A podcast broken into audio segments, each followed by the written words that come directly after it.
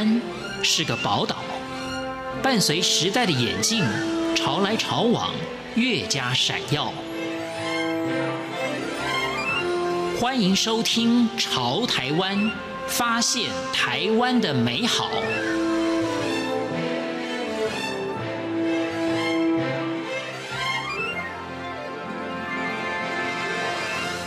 听众朋友，大家好。欢迎大家收听今天的《潮台湾》，我是闲琴。文字能够记录人生，抒发情绪，自我疗愈。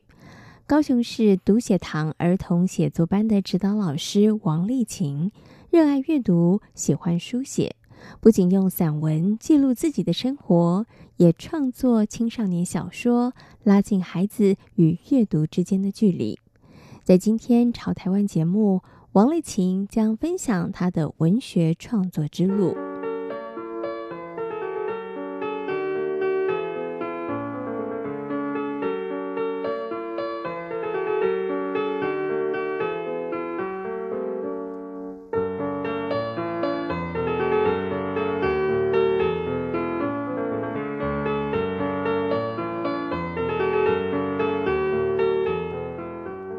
王丽琴，静宜大学中文系毕业，中山大学中文所选读六朝文学，以笔名严英从事成人文学创作，出版的作品超过四十册。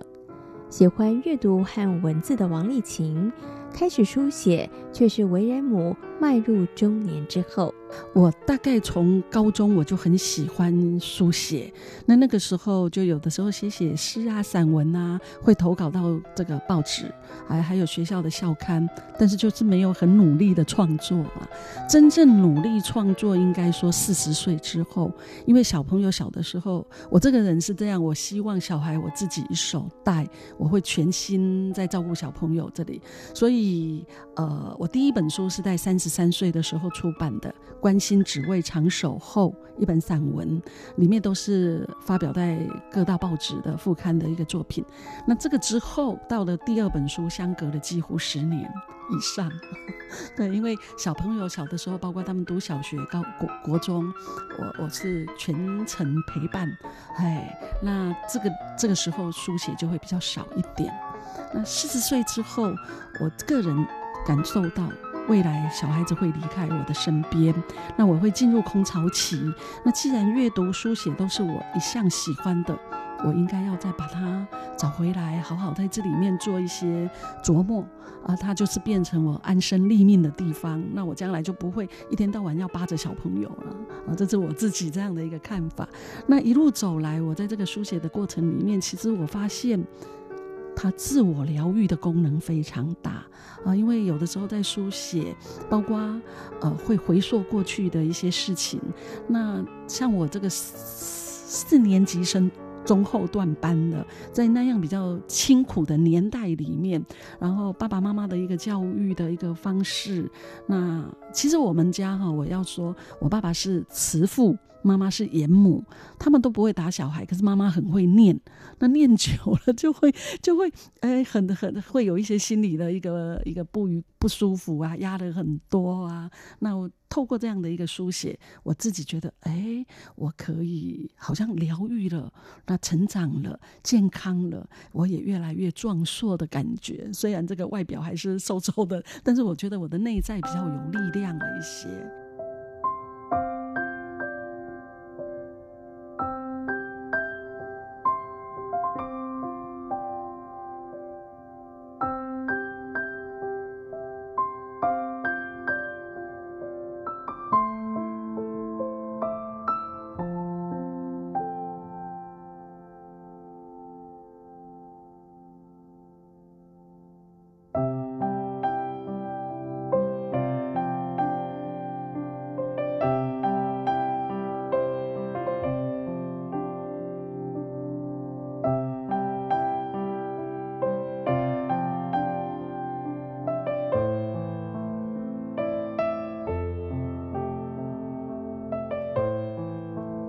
儿童文学、散文都是王丽琴擅长书写的文体格式。他曾经以“能饮一杯无”走过川端町二十五号入选台中市作家作品集。我的麻烦表弟入选新北市九十八年度满天星阅读计划推广图书。小导弹魔鬼训练营获得行政院新闻局第三十二次中小学生优良课外读物推荐。呃，基本上来讲，我其实最喜欢的是散文，但是我为什么会走入青少年小说的创作？呃，应该这样讲，因为我二三十年来都从事体制外的儿童作文教学，那我常常要鼓励小朋友阅读，鼓励小朋友写写作啊，那我就觉得说。我应该要以身作则，我应该要写，让小朋友知道，其实老师不是只是叫我们写，老师自己也是，哎，孜孜不倦的在创作。那当我第一本作品被出版社这个接受了出版了之后，我发现，哎，这是我可以琢磨的一块，那也可以透过我不断的书写青少年作品，让小朋友发现说，其实只要透过不断的努力，他们也可以做到，所以我才会花了很多的一个精神在做这个青少年的一个小说创作。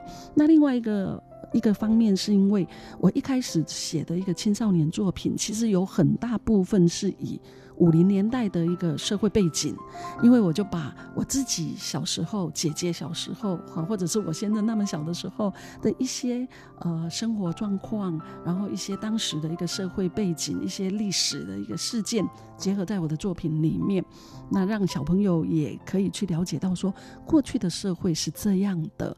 呃，有一阵子很好玩，有一有。小朋友读者给我一个反应是，他们很喜欢看那样有一点悲惨的生活，反而是不太喜欢看我创作比较符合现在的时代背景的一个作品。哎，也这还蛮有趣的哈。对对对。OK，不过您也有用这个全台语的创作，这件事情其实挺困难的。对，可是为什么会想要做这样子的一件一个创作呢？OK，好，我其实，在做青少年小朋友的作品的时候，我在对话里面也已经有用了一个呃台语的一个对话。那早期有一些出版社会告诉我说，其实他们不太希望。对话里面有太多台语啊，因为当时的一个社会背景，台语还不像现在，现在公视台语台都出来了，哎，那当时我就会用少一点。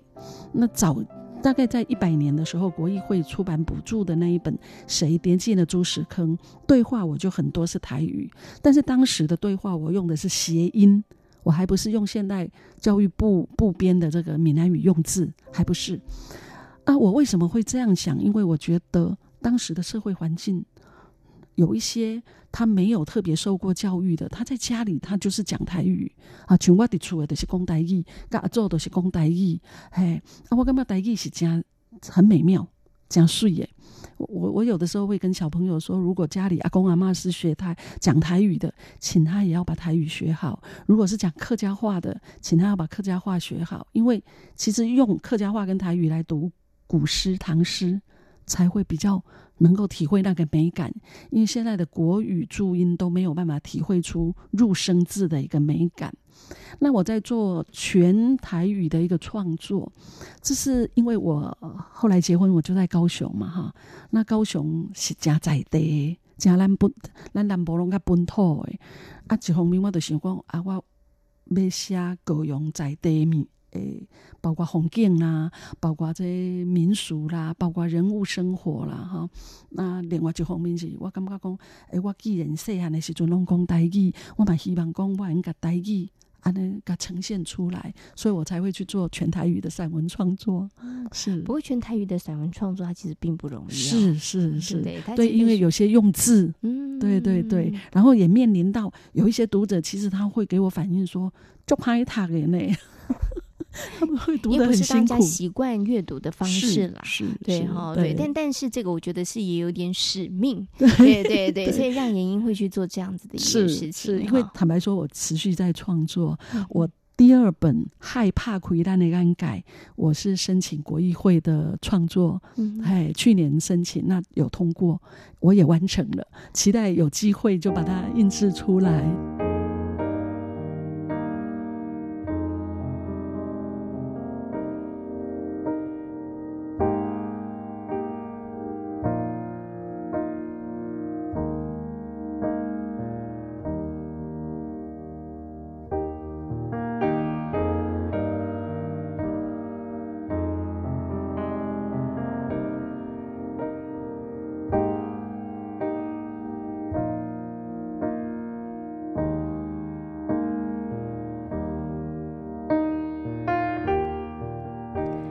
担任儿童写作班指导老师的王丽琴，陪伴孩子多年，她发现孩子写作出问题，根本来自于阅读。当阅读量不足，无法读得深入时，孩子自然无法提笔书写文章。其实我看到的是两极了。那我要说的，基本上来讲，应该是小朋友从小如果一出生就在家庭里面，父母就已经布置了一个阅读环境。我所谓的阅读环境，不是说哦一定要有一个很大的书房，很多书。我我的意思不是这样，我的意思是说，父母愿意陪着小朋友一起看书啊，有的。有的人会说，那个小娃娃根本也不懂。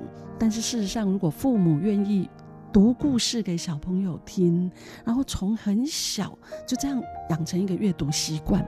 小朋友他从小有一个阅读习惯，他自然而然书写不会成问题。我在教育教小朋友这个写作文的过程里面，我就发现有这样的一个背景出来的小朋友，他其实是极品呢。他可以把自己文章写得很好，然后包括他的一个行为，我觉得都是一个，呃，我当然不是中规中矩，我们不能用中规中矩这样来说，但是他自己很知道分寸。啊，要要做什么？那个动如脱脱兔，静如处子，都可以很好，很棒。但是也有一些家长会说啊，我没有空啦，我不赢啦，然后他要工作。那事实上，这个没有空不赢，嗯，我我有的时候会觉得是一个借口了哈。啊，我举一个例子，曾经有一个小朋友是这样，他第一次来上课，他一个字都不写，从头到尾都不写，他说他写不出来，他没有办法写。然后后来那一节课下课的时候，我跟妈妈的呃稍微聊天一下，妈妈说，我我就请教妈妈她有没有阅读习惯。妈妈说她会滑看一下那个平板上面的电子书。那我跟妈妈说好不好？请妈妈晚上是不是抽个十分钟、二十分，她要就寝之前。我们陪他看个书，因为那个时候这个小朋友只有三年级，那我觉得还来得及啊。我说可不可以这样做？嗯嗯。那后来这个妈妈很棒，她也开始，她虽然妈妈一开始说家里做生意很忙啊什么的，可是她后来也开始做这样的一个一个努力。哎，现在这个小朋友很棒，大概三四百字，呃，三四百页的书，他可以很快看完。然后他在书写作文的时候，不会有第一次写不出来都不写这样的状况。所以，其实很大的一个因素是阅读的一个基础。嗯，只要扎实，小朋友没有说不能写作文，也不会说抗拒写作文。